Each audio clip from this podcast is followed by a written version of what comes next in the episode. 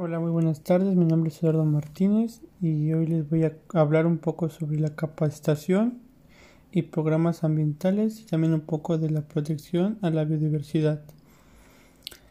Primero que nada, este, la educación ambiental resulta clave para comprender las relaciones existentes entre los sistemas naturales y sociales, así como para conseguir una percepción más clara de la importancia de los factores socioculturales en el génesis de los problemas ambientales.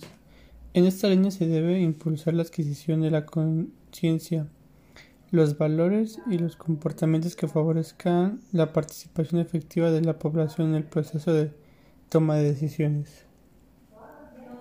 El desarrollo de programas de educación y capacitación ambiental en América del Norte es una prioridad, es una prioridad por la Comisión de la Cooperación Ambiental y viene siendo una parte importante de su objetivo global de proporción de la cooperación regional y la participación pública para contribuir a la conservación y protección ambiental en América del Norte.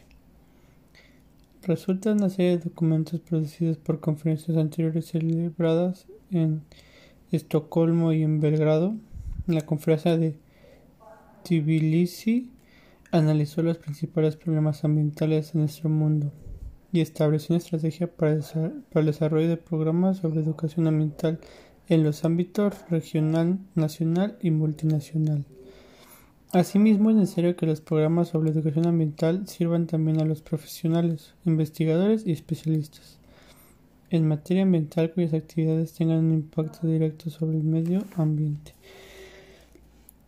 Al establecer su programa ambiental, el Gobierno de México ha seguido los pasos delineados de conferencia de Tbilisi y ha definido la educación y la capacitación ambiental como los mecanismos para lograr un código de conducta consistente en el enorme deterioro de muchos ecosistemas que presentan el sustrato biológico de desarrollo industrial.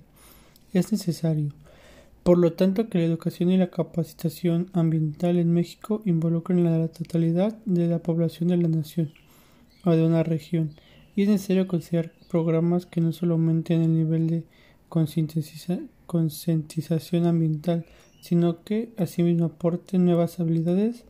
Desde esta posición, la educación y la capacitación ambiental aporta la llave que puede permitir el desarrollo sustentable en México.